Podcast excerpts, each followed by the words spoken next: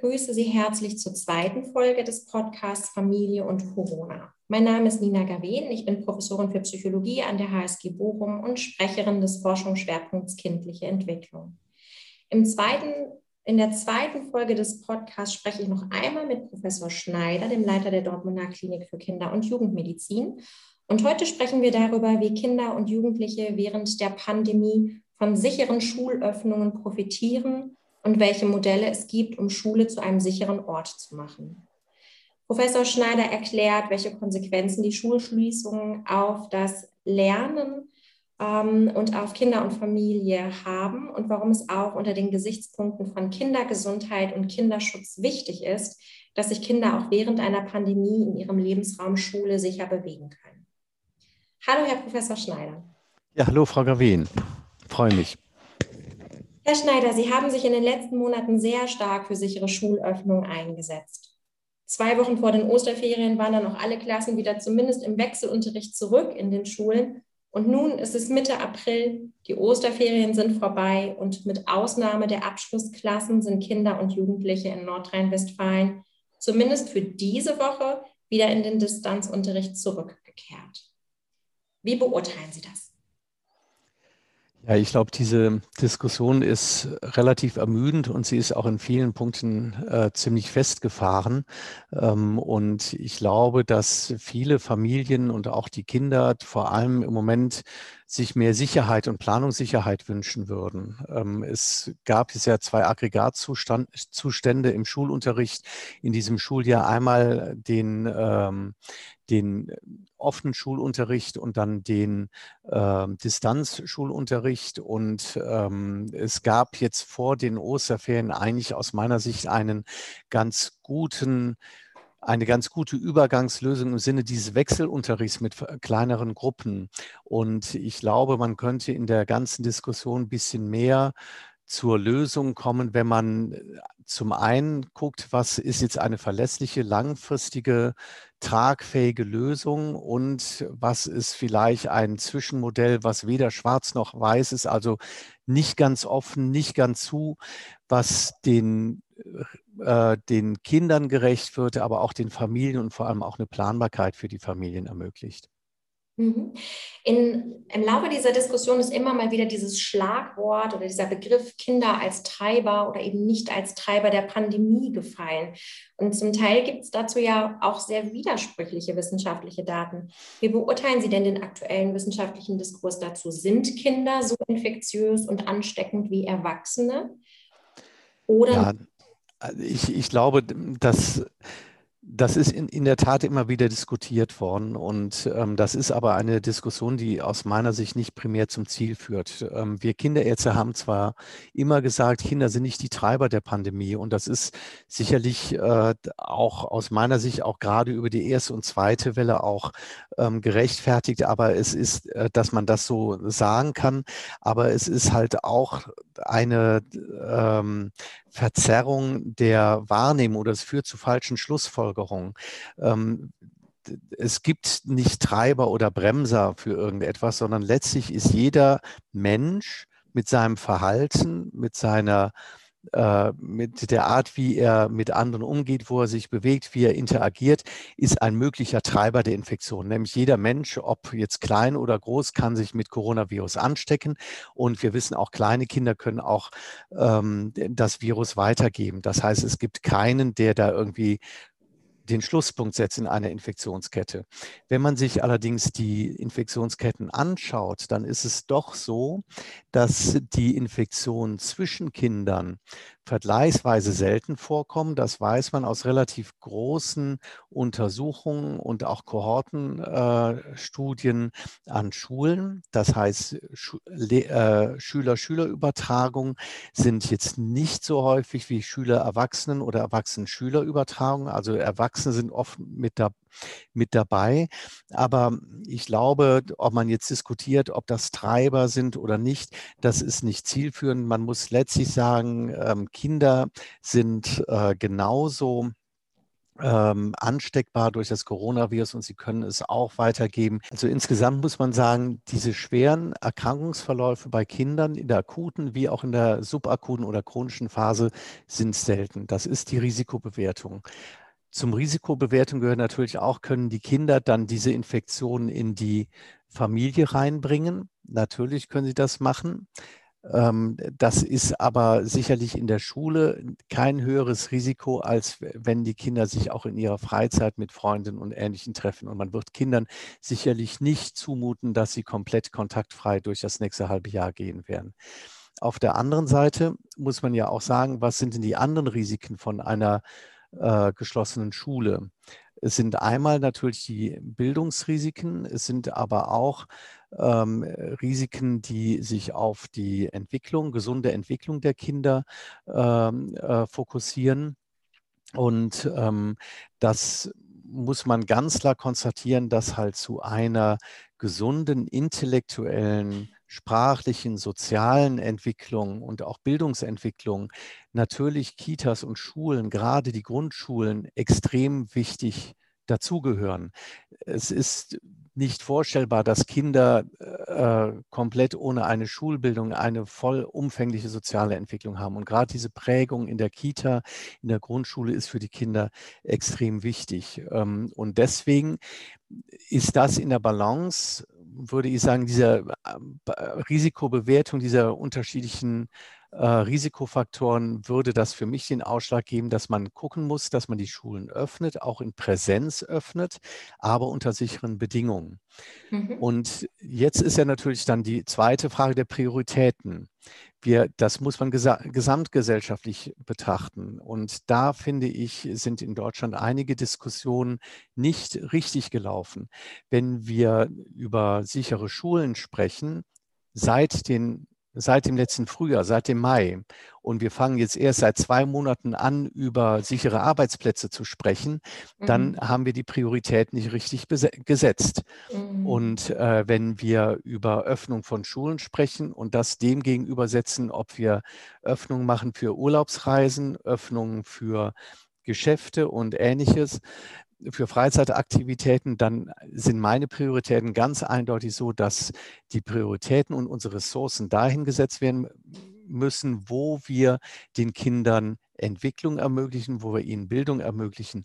Und das ist etwas, wo wir einfach unsere Energie rein, äh, rein buttern müssen.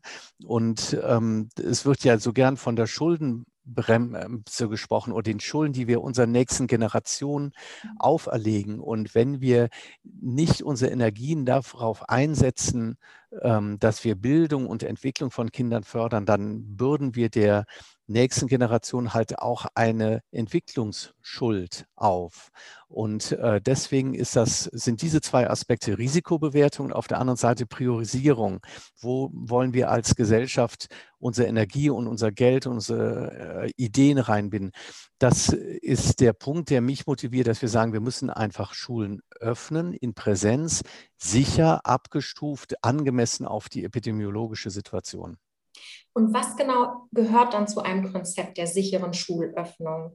Ähm, die DGKJ hat da ja recht früh auch schon ähm, Vorschläge vorgelegt. Jetzt inzwischen gibt es ja auch die S3-Leitlinie von verschiedenen Fachgesellschaften, wo auch unterschiedliche Maßnahmen sehr genau ähm, beschrieben wurden, wo auch Evidenz angeschaut wurde. Ähm, was gehört dazu, Schule sicher zu machen? Und vielleicht auch noch ergänzend dazu die Frage, bis zu welcher Inzidenz klappt das, Schule sicher zu machen?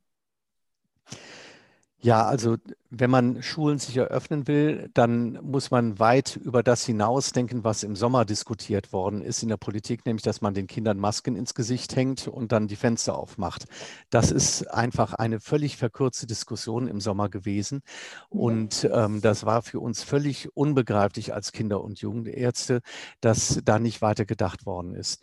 Entscheidend ist zunächst einmal, dass man die Gruppen definiert. Also dass man wirklich die Klassengruppen für sich hält, ähm, dass man Durchmischung der Gruppen ähm, vermeidet und dass man bei höheren, also steigenden Inzidenzen die Gruppen auch durchaus kleiner macht. Also dass man Gruppen teilt, Klassen teilt oder drittelt oder viertelt.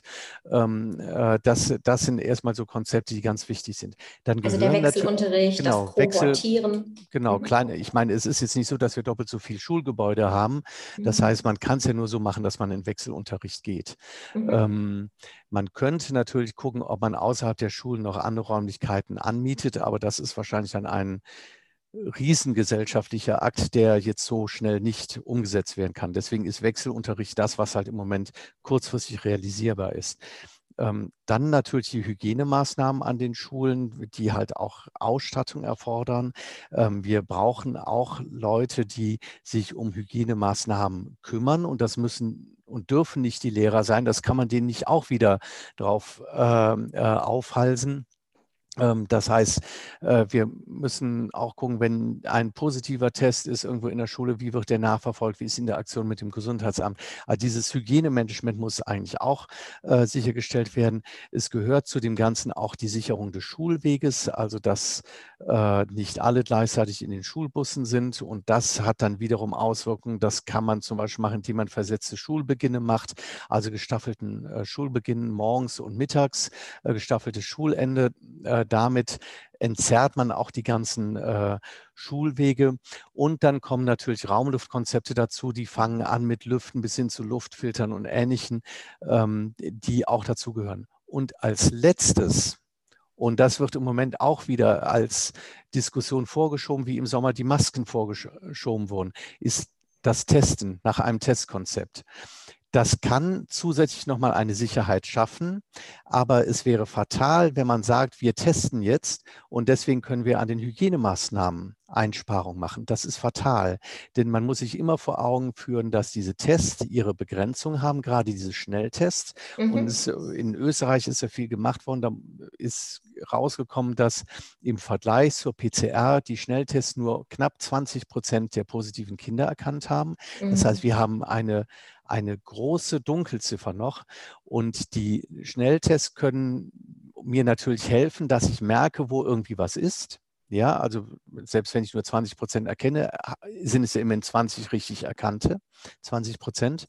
Aber sie dürfen nicht in falsche Sicherheit leiten, äh, verleiten lassen, dass man dann sagt, okay, jetzt nehmen wir die Masken ab, die Tests sind alle negativ, dann haben wir ein Problem. Okay, und wir ja. haben, das war natürlich vor der B117-Variante, die ja noch etwas kontagiöser ist. Ähm, wir haben vorher gesehen, dass wir mit diesen Hygienemaßnahmen ganz gut Ausbrüche in Schulen verhindern konnten. Das hat auch das RKI nochmal bestätigt. 117 ist infektiöser das heißt, Hygienefehler werden schlechter verziehen. Ja, also und Hygiene ist so schwach, äh, stark wie das schwächste Glied. Ja, und wenn ich ähm, jetzt unter Bedingungen einer 117-Pandemie jetzt äh, aufgrund nicht völlig zuverlässiger Tests dann Hygienemaßnahmen lockere, dann laufe ich natürlich ins Messer hinein. Wie ist das denn überhaupt mit den Tests? Also in Nordrhein-Westfalen sollen ab Montag dann ja spätestens, also davon gehen wir zumindest jetzt aus, die Kinder zurückkommen in den Präsenzunterricht und zweimal pro Woche getestet werden. Einige Schulen oder auch Schularten haben sich dafür entschieden, das nach Hause auszulagern zu den Eltern. Andere Schule werden, Schulen werden das vor Ort durchführen. Ich stelle mir das so vor, da stehen 10, 12, 15 Kinder und machen gleichzeitig äh, einen, einen Test, einen, streichen sich quasi ab fange an zu niesen ohne Maske. Ist das nicht eigentlich sogar eher kontraproduktiv? Also wir ähm, Kinder und Jugendärzte haben uns ja nicht begeistert von den Schnelltestkonzepten äh, geäußert, äh, dazu geäußert. Ähm, ich bin mir noch nicht sicher, wie das jetzt genau geregelt äh, sein wird. Jetzt ist heute Mittwoch, am Montag soll es losgehen. Ich glaube, da komme ich nochmal auf den Ausgangspunkt zurück, dass ich glaube ich, die Eltern sich sehr viel Verlässlichkeit und frühzeitige Ankündigung wünschen würden und die Lehrer wahrscheinlich erst recht. Ich spreche auch hier in der Sprechstunde immer wieder mal mit Eltern, die Lehrer sind und dann berichten, für sie ist das extrem schwierig, weil sie immer freitags ihre Ankündigungen kriegen, was am Montag passieren muss. Genau. Ähm, man muss wenn man das machen will, muss man ein Setting dafür schaffen. Das kann man ja nicht wirklich gut im Klassenraum machen. Und das, was Sie beschrieben haben, ist genau das, was man ja nicht will, dass dann auf alle da vor sich hinspucken und äh, husten und niesen. Ähm, von daher wäre das in der Tat ideal, wenn die Tests zu Hause gemacht werden können, weil dann natürlich auch Kinder mit positiven Tests dann auch gar nicht erst in den öffentlichen Nahverkehr gehen, gar nicht auf den Schulweg kommen. Die sind erstmal zu Hause abgefangen. Ähm, von der Testdiagnostik als Diagnostiker, dann würde ich mir natürlich lieber wünschen, ich hätte einen sehr verlässlichen Test und wenn ich mir eine ideale Welt wünschen würde, dann würde ich PCR-basierte Tests machen und die ruhig auch als gepoolte Tests machen. Das heißt, zehn Abstriche werden gemeinsam analysiert und wenn die alle negativ sind, ja, dann äh, ist diese Gruppe freigegeben und wenn positiv ist, wird die Gruppe nachanalysiert. Das wäre von dem diagnostischen Verfahren für einen Mediziner, der für mich wäre das der Idealzustand, aber der diagnostische und, ähm, und äh, logistische Aufwand, so etwas zu machen, ist natürlich irrsinnig groß. Ja, aber es wird einem eine sehr hohe Verlässlichkeit in die Diagnostik reinbringen. Also ist das überhaupt umsetzbar? Wäre das umsetzbar, gepoolte PCRs? Ähm, also es hat es in Studien ja gegeben, das ist in äh, Köln im Rahmen der BFAS-Studie gemacht worden. Da hatte ich die Daten äh, teilweise äh, gesehen. Das ist aber noch nicht äh, komplett publiziert.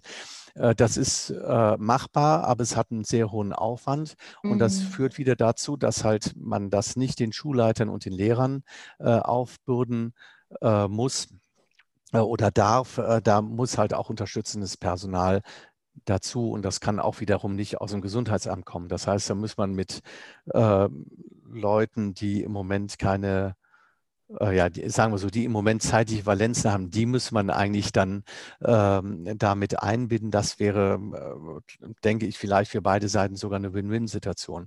Der Aufwand ist hoch. Eine Freundin von mir macht es in Tübingen, äh, mhm. beziehungsweise in Stuttgart und mhm. äh, hat da an ihrer äh, Schule die äh, Tests organisiert. Da sind auch ein paar hundert Kinder, die da zweimal die Woche getestet werden. Das geht, aber da braucht man ein pfiffiges Team. Ja. Und, aber das kann ja eine Schule für sich nicht entscheiden, oder? Also die Schulen müssen sich ja ein Stück weit tatsächlich dann auch ähm, den Empfehlungen, ähm, ja, wie, wie, soll ich sagen, die müssen ja den Empfehlungen auch folgen, die sie bekommen von den Kreisen oder vom, vom Land. Ja, ich, also ich,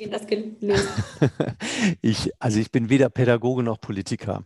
Aber es ist ja so, dass der große Rahmen jetzt demnächst ja vom, vom Bund bestimmt wird und äh, im Land dann äh, das nochmal angepasst wird. Und wie hatte Frau Reker, die Oberbürgermeisterin von Köln, das mal im Interview gesagt, die Kommunen sind dann der Reparaturbetrieb für die große Politik. Und die müssen es dann umsetzen in die praktische Anwendung. Und das ist in der Tat ähm, äh, ja nicht trivial. Und am Ende bricht es sich auf jede Schule runter.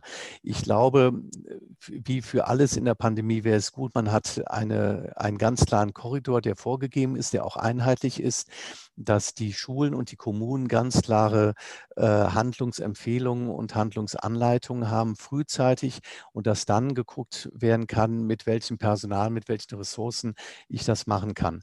Es wird ja nicht so sein, dass Gymnasium A äh, das mit PCR-Tests macht und das benachbarte Gymnasium B macht es dann mit Schnelltests. Das wird sicherlich in Kommunen oder in Landkreisen einheitlich geregelt werden. Dann müssen die Sachen auch noch vor Ort äh, geklärt werden. Das, was ich im Moment kommen sehe, ist, dass halt äh, die Schnelltests ähm, erstmal eingeführt werden. Ähm, ich hoffe, dass das in einer Form vorgegeben wird, dass das für die Schulen auch bewältigbar ist. Aber ich habe deutlich verstanden, die Schnelltests sind ein Add-on. Das ist kein Ersatz für irgendwelche anderen ja. Maßnahmen, die ja auch in der S3-Leitlinie empfohlen waren. Also die Kohortierung, der sichere Schulweg, ähm, der Mund-Nasenschutz, all das ist natürlich erstmal primär ähm, zu gewährleisten und kann auch nicht dann aufgrund von Testergebnissen äh, ersetzt werden oder vermindert werden. Ja, das ist, äh, das ist die wichtigste Nachricht. Wenn irgendetwas von diesem Podcast hängen bleiben sollte, dann bitte diese Nachricht, dass selbst wenn ich jetzt vor zehn Minuten negativ getestet worden bin, dass ich bitte, in, wenn ich mit mehreren Leuten in einem gemeinsamen geschlossenen Raum bin, dass ich genauso hygienisch achtsam umgehe, als wäre ich nicht negativ getestet worden. Das ist einfach notwendig. Ähm, da führt, da beißt die Maus keinen Faden ab. Das, das ist einfach absolut notwendig. Jetzt ist das Thema Mund-Nasenschutz ja etwas, was uns eigentlich schon seit einem Jahr begleitet. Und gut, Sie als Pädiater natürlich auch schon viel länger in Ihrem beruflichen Leben. Und es gibt aber nach wie vor immer noch Sorgen und auch Diskussionen darum, ob so eine Maske für Kinder schädlich sein könnte. Also eine FFP2-Maske oder auch eine Alltagsmaske oder eine ähm, OP-Maske da werden so Risiken besprochen wie eine CO2-Anreicherung oder auch so die Idee, dass es Probleme geben könnte in der Sprachentwicklung, in der sozial-kognitiven Entwicklung, wenn eben Menschen mit Masken äh, den Kindern gegenüberstehen. Wie, wie erleben Sie das? Wie würden Sie diese Diskussion bewerten? Also zu der sozial-kognitiven Entwicklung kann ich nichts sagen, denn da bin ich jetzt kein Entwicklungspsychologe. Die Frage muss ich an Sie zurückgeben. Ähm, zu den gesundheitlichen Risiken kann ich sagen, dass hinsichtlich des Gasaustausches man sich da keine Sorgen machen muss. Da entstehen keine gesundheitlichen Risiken. Man muss sich aber fragen, welche Maske ist denn sinnvoll für ein Kind? Mhm. Und wenn ich ähm, Kinder oder auch Erwachsene sehe mit einer FFP2-Maske und die sitzt nicht dicht, dann ist das völlig sinnlos, sich eine nicht dicht sitzende FFP2-Maske ins Gesicht zu hängen. Denn dann habe ich so viel Nebenluft, die völlig ungefiltert ist. Und deswegen haben wir Kinderärzte eigentlich immer dafür plädiert, dass wir Kindern keine FFP2-Masken ins Gesicht tun, weil die einfach von der Passform nicht gut sitzen und durch diese Nebenluft, der Effekt ist sogar wahrscheinlich schlechter als bei den normalen OP-Masken, die man einfach dann besser anpassen kann. Und wir glauben auch, dass äh, die Stoffmasken, die oft sehr gut und sehr dicht abschließen, dass sie durchaus auch wirklich einen guten Wert haben, auch gerade bei kleinen, also Grundschulkindern. Ähm, also deswegen äh, einem Grundschulkind eine FFP2-Maske ins Gesicht zu tun, das macht einfach keinen Sinn. Die sitzt nicht dicht. Und jeder, der mal jetzt hier äh, diesem Podcast zuhört und schon mal eine FFP2-Maske im Gesicht hat, vielleicht Brillenträger ist, dem kann ich nur sagen, wenn die Brille beschlägt, sitzt die Maske nicht dann gut. Dann stimmt was nicht, genau. Dann stimmt mhm. irgendetwas nicht. Die Brille darf nicht beschlagen. Mhm. Dann habe ich Nebenluft und dann könnte ich genauso gut auch äh, ohne Maske rumlaufen, denn ich atme dann sowieso 80 Prozent an der Maske vorbei. Also eine mhm. FFP2-Maske muss so dicht sitzen, dass es wirklich unangenehm ist und die Brille ja. nicht beschlägt. Dann macht sie Sinn. Ja. Und wie ist das mit Lüften und Luftfiltern? Also im Winter saßen die Kinder, bevor äh, im Dezember die Schulen wieder geschlossen wurden, ja zum Teil wirklich in dicken Jacken und mit Decken ähm, in der Schule, ähm, mit regelmäßigem Lüften oder auch, auch teilweise mit komplett offenem Fenster über mehrere Stunden. Reicht das? Ähm, also die Empfehlung ist eigentlich, dass man Stoßlüftet. Und grundsätzlich ist so, dass es davon an, abhängt, wie groß ist der Raum und wie viele Leute sind da drin, über welchen Zeitraum. Wenn viele Leute in einem kleinen Raum sind, dann muss ich fast kontinuierlich lüften. Wenn ich wenig Menschen habe, vielleicht auch Kinder mit einem kleineren Atemzugvolumen, dann reicht das Lüften alle 20, 30 Minuten und das wäre dann Stoßlüften, am besten Querlüften über fünf Minuten. Darüber hinaus gibt es die Möglichkeiten, über Luftfilter tatsächlich nochmal die Aerosolkonzentration zu mindern. Aber es ist sicherlich so, dass ein Großteil der Infektionen halt auch im Nahraum auftreten über ähm, Tröpfcheninfektionen.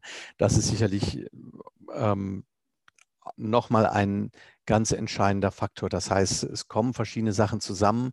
Ähm, unser Hygieniker bei uns in der Klinik sagt, für ihn ist eigentlich in fast allen in Kontaktsituationen, die er erlebt hat, wo Übertragungen nachgewiesen wurden, ähm, war das durchaus über eine Tröpfcheninfektion zu erklären und man brauchte nicht äh, Aerosole anzunehmen. Also wahrscheinlich ist das gerade im Schulsetting sind die, ähm, sind die Tröpfchen nach wie vor auch noch der wichtigste Übertragungsweg. Sodass es auch wichtig ist, Kinder etwas weiter auseinanderzusetzen, beispielsweise. Genau, also der, der Effekt, wenn wir dann auch geteilte Klassen haben, ist natürlich, dass wir die Kinder in äh, größeren Abstand zueinander setzen können. Das ist einmal der Effekt. Und natürlich, dass wir auch gleichzeitig auch die Aerosolbildung auch reduzieren, auch besser lüften können. Und man kann ja auch noch weitergehend äh, denken, wenn ich zum Beispiel äh, eine 30 äh, kinderstarke Klasse habe, die halbiert habe, also 15 Kinder habe und ich mache Gruppenarbeit, dann kann ich es ja auch innerhalb dieser 15 äh, äh, Gruppenstärke kann ich das ja auch nochmal in zwei Siebener-Gruppen nochmal teilen und sagen, ihr seid Lerngruppe A, ihr seid Lerngruppe B. Und auch dadurch habe ich eine geringe Durchmischung. Man kann das ja wirklich in die, in die letzten Bestandteile runter ähm, runterdeklinieren. Und das sind natürlich dann auch Sachen, die man dann auch noch pädagogisch äh, durcharbeiten muss. Aber da halte ich mich dann jetzt als Kinderart zurück, denn ich bin kein Pädagoge. Aber das sind Konzepte so aus dem Hygienemanagement, wo man sagen würde, je kleiner und je konstanter ich die Gruppen halten kann, auch innerhalb der Klassen, desto geringer habe ich auch das Risiko ähm, für Infektionen innerhalb eines Klassenraums, was aber mhm. insgesamt sowieso eher gering ist. Nachdem wir uns jetzt mit den Maßnahmen beschäftigt haben, wie man Schule zu einem, ja, ich sag mal, halbwegs sicheren Ort machen könnte für Schüler, würde ich ganz gerne mit Ihnen noch einmal darüber sprechen, aus welchen Gründen Sie es weiterhin so wichtig finden, dass Kinder trotz Pandemie in die Schule gehen. Also was ist aus Ihrer Sicht nicht ausreichend am Distanzunterricht? Also ich glaube, es gibt sicherlich auch Kinder, die in einem familiären Setting jetzt auch groß werden, die auch mit einer Distanzlösung sehr gut zurechtkommen. Das muss man einfach sagen. Es gibt auch äh, Kinder, die sehr gute Distanz Unterrichtslösungen haben. Einmal durch die familiäre Unterstützung, aber auch, weil sie einfach in einer Altersgruppe sind, wo es gut funktioniert. Ich meine, es ist einfach so, dass äh, Jugendliche eine höhere Medienkompetenz haben, äh, dass sie dann halt auch über Videokonferenz und so deutlich besser mit Distanzunterrichten klarkommen können. Wenn man auf die Seite guckt, wer es gut kann, sieht man aber auch, wer es nicht gut kann. Und das sind gerade die kleinen Kinder, die Grundschulkinder. Ähm, die sind einfach in einem äh, äh, Videoformat einfach nicht wirklich gut beschulbar. Ich habe, ich frage wirklich alle meine Kinder in der Ambulanz, wie es mit dem Homeschooling funktioniert. Und alle Grundschulkinder berichten eigentlich, dass der Großteil des ähm, Unterrichts dann über Arbeitsblätter und Aufgabenblätter äh, erfolgt, die dann gemeinsam mit den Eltern bearbeitet werden und plus vielleicht einmal oder zweimal in der Woche eine kurze Videoschalte zum Lehrer, dass man mal fragt, was ist. Und dann hängt natürlich die Qualität, wie diese Aufgaben bearbeitet werden, einmal an der persönlichen Resilienz des Kindes. Ich würde mal einfach unterstellen, die Mädchen kommen da besser mit zurecht als die Jungs. Das mag vorurteilsbehaftet sein, aber ich glaube, das wird erstmal so relativ gut passen. Ähm, da sind die älteren Kinder, auch die älteren Grundschulkinder sicherlich ein bisschen besser dran als die in der ersten Klasse, die erstmal ja überhaupt in diese Arbeitsmethodik überhaupt reinkommen müssen.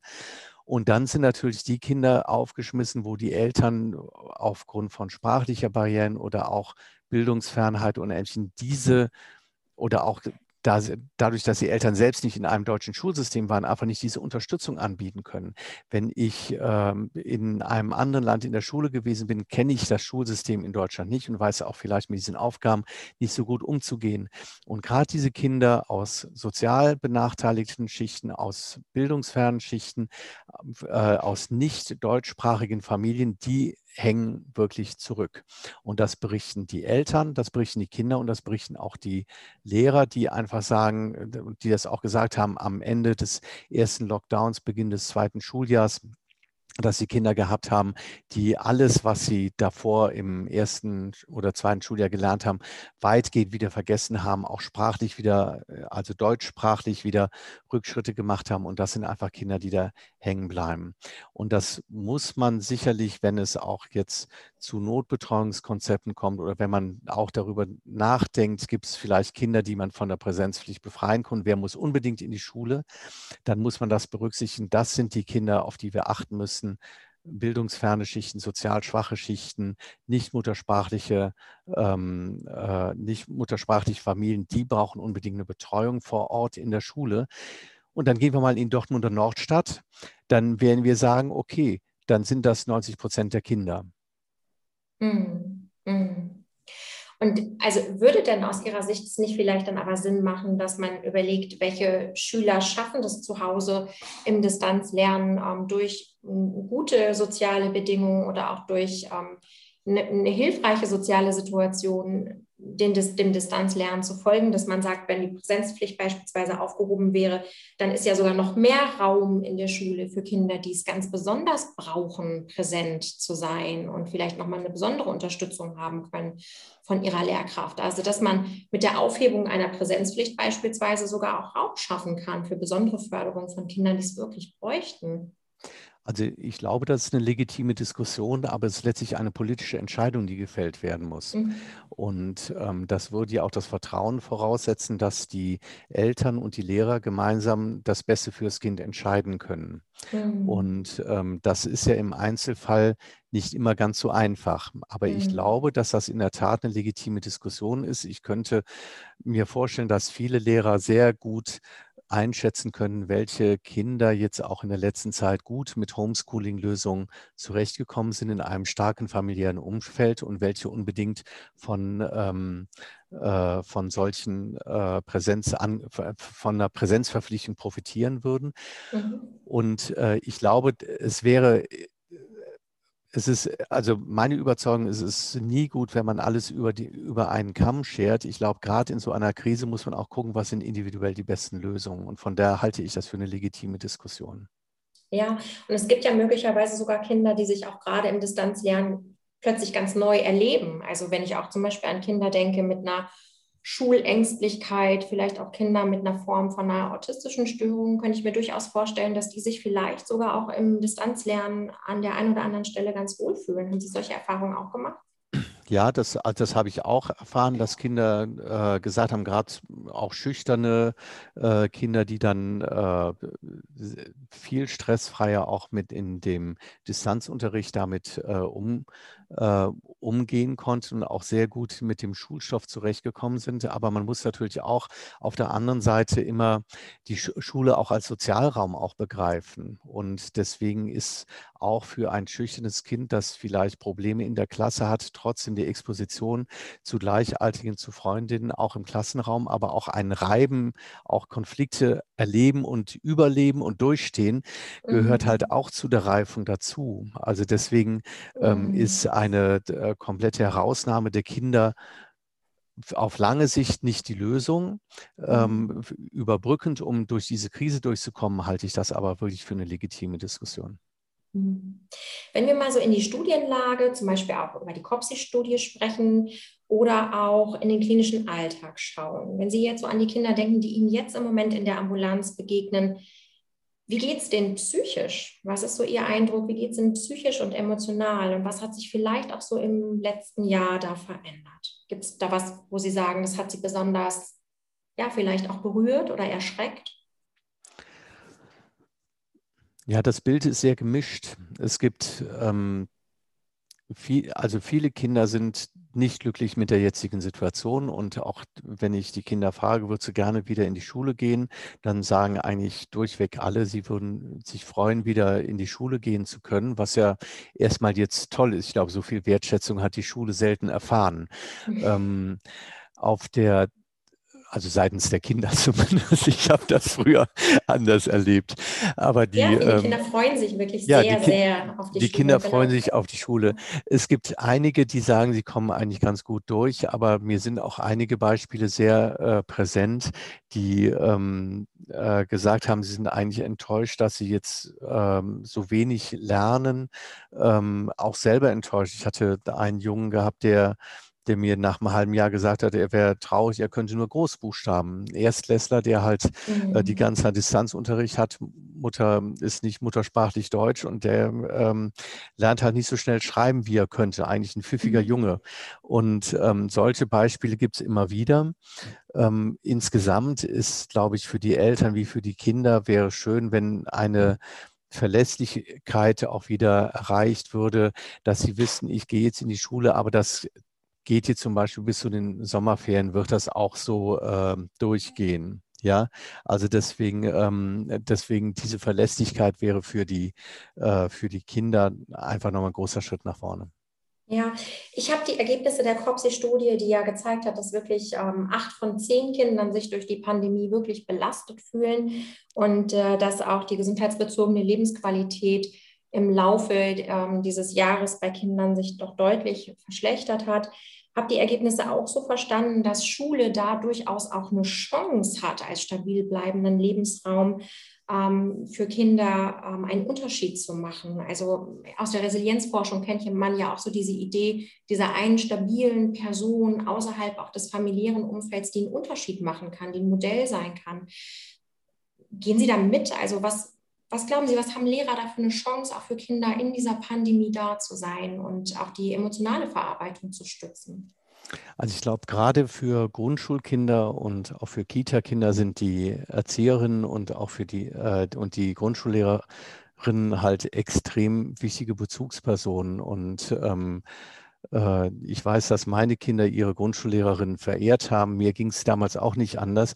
Das sind einfach wichtige Bezugspersonen. Aber ähm, mal losgelöst vom Lernen ist es einfach wichtig, dass man auch eine soziale Gruppe hat, in der man schwimmt, in der man auch reift und sich entwickelt. Und das ist eigentlich das, was den Kindern vor allem fehlt. Und ähm, und natürlich können die Kinder sich auch äh, nachmittags jetzt weiterhin mit ihren Freunden treffen, aber es ist doch nochmal anderes äh, Erleben und auch eine andere Qualität. Und ich möchte jetzt nicht den, äh, den Schulraum und das Schulerlebnis komplett verherrlichen. Es gibt auch einige, die sicherlich äh, in der Schule auch ähm, viele Probleme auch haben, aber es ist einfach ein wichtiger Lebensraum für die Kinder. Und ähm, das, was wir ja immer erleben, vom Kleinen auf ist das für die Kinder wichtig, ist, dass eine gewisse ähm, Verlässlichkeit, auch eine gewisse Rhythmisierung im Tag besteht. Und das, was ich in dem, gerade in der zweiten Welle erlebt habe bei vielen Kindern, ist, dass diese Verlässlichkeit, auch die Rhythmisierung des Tages, eine Regelung der Abläufe, beginnend von wann schlafe ich, wann spiele ich, wann esse ich, äh, auch was esse ich, ähm, wann bewege ich mich, dass das komplett verloren gegangen ist. Und das geht dann tatsächlich quer durch alle Schichten. Und das mhm. geht auch quer durch alle Altersgruppen. Ne? Also die mhm. kleinen Kinder, die halt dann von Fernseher gesetzt werden, damit die mhm. Eltern arbeiten können in Homeoffice, die Jugendlichen, die dann ihre Playstation nicht verlassen. Und das sind, äh, das ist etwas, was wirklich quer durch, durch die Bank geht. Was sind so aus Ihrer Sicht dann jetzt eigentlich die nächsten praktisch notwendigen Schritte, um eben die Schule als sicheren und stabilen Lebensraum für Kinder in dieser Pandemie weiter zu stärken? Also diese Hygieneempfehlung der Deutschen Gesellschaft für Krankenhaushygiene und der pädiatrischen Gesellschaften sind ja seit dem Sommer auf dem Tisch und mhm. die müssen umgesetzt werden. Die sind ja nochmal mit dem RKI-Empfehlung, den Leopoldina-Empfehlungen äh, angenähert worden, auch noch ein bisschen verschärft worden aus unserer Sicht und äh, sind jetzt in der S3-Leitlinie, die es jetzt auch seit Anfang des Jahres gibt. Das ist jetzt lange auf dem Tisch und das muss man einfach einfordern. Das muss jetzt einfach mal sein. Das ist nochmal ein Appell an die ja, Politik. Das, das, ja. Es ist nicht mehr hinnehmbar und das führt ja. wieder zu der Frage, was sind unsere Prioritäten? Ähm, das ist einfach nicht mehr hinnehmbar, dass das nicht so umgesetzt ist. Das muss, müssen Eltern einfordern können und das müssen auch die Kinder einfordern können. Ähm, die, die Testkonzepte sind für mich persönlich in, in der Wahrnehmung ähm, eigentlich sekundär, sind eher ein diagnostisches Tool. Sie dürfen uns aber nicht zu einem fehlerhaften Hygienemanagement verleiten. Mhm. Ähm, wenn wir die Schnelltests einführen, brauchen wir eine Strategie, wie wir damit umgehen. Wenn wir PCR-Tests einführen, poolt oder wie brauchen wir auch eine Strategie. Wir brauchen Leute, die das machen, Leute, die mit den Ergebnissen umgehen und nicht nur die Hände über dem Kopf zusammenschlagen, sondern die dann die Nachverfolgung, die Befundkontrolle und alles Mögliche sicherstellen, mit dem Gesundheitsamt zusammenarbeiten. Und diese personellen und Testkapazitäten, die müssen einfach jetzt in die Schulen rein. Ja, ich denke, das sind ganz, ganz klare Ideen, die Sie da auch nochmal formuliert haben. Und vielleicht auch, um das nochmal zu ergänzen über die Diskussion, die wir auch gerade über Schule und Lehrkräfte hatten, würde ich es auch einfach nochmal gerne an der Stelle ergänzen, dass es einfach echt eine riesige Chance ist, die eigentlich jede einzelne Lehrerin, jeder einzelne Lehrer hat, jede Erzieherin, jeder Erzieher für ein Kind in dieser Pandemie einen Unterschied zu machen, indem sie einfach emotional und auch ja, physisch präsent und ansprechbar ist. Und das schaffen viele Lehrerinnen und Lehrer und auch Erzieherinnen in den Kitas und Schulen aus meiner Sicht schon wahnsinnig gut. So. Und auch das, finde ich, darf auch mal ähm, gesagt werden, dass auch da sensibel auf Bedürfnisse von Kindern und Familien sehr gut eingegangen werden kann Und ähm, ich glaube, das ist so der Weg, den es auch für Kinder weiter zu beschreiten gehen Ja, das möchte, da möchte ich auch nochmal in die Bresche springen. Dass, äh, also ich habe hohen Respekt vor, der, vor den vielen Aufgaben, die die Lehrer jetzt wirklich lösen müssen. Das Ganz ist wirklich bestimmt. eine extreme Aufgabe. Ich meine, äh, man hat nicht ähm, Fremdsprachen studiert, um dann auf einmal Corona-Schnelltests zu machen. Das ist nicht die ja. primäre äh, Aufgabe und ist auch nicht die primäre Qualifikation. Und trotzdem haben die, Grund, äh, die ganzen Schulen jetzt wirklich viel Ideen, Zeit und auch Freizeit in Hygienekonzepte und alles Mögliche stellen müssen. Und ich finde, dass die Schulen da auch einfach oft allein gelassen worden sind. Ja, und ähm, man muss einfach auch den Lehrern und den Schulleitern muss man auch die Unterstützung an die Seite stellen, die sie einfach auch brauchen, damit sie das auch so machen können, dass es gut und gesund ist für die Arbeiten für die Lehrenden, aber auch für die Schüler. Das, denke ich, ist ein perfektes Schlusswort gewesen. Vielen Dank, Herr Schneider, für das abermals absolut interessante und informative Gespräch. Und vielen lieben Dank auch an die Zuhörerinnen und Zuhörer für Ihre Aufmerksamkeit. Gern können Sie mir oder Herrn Schneider Fragen zum Thema schreiben. Wir versuchen die dann rasch zu beantworten. Und ich wünsche Ihnen noch einen schönen Tag und bis zum nächsten Mal. Ja, vielen Dank, Frau Gavin. Tschüss.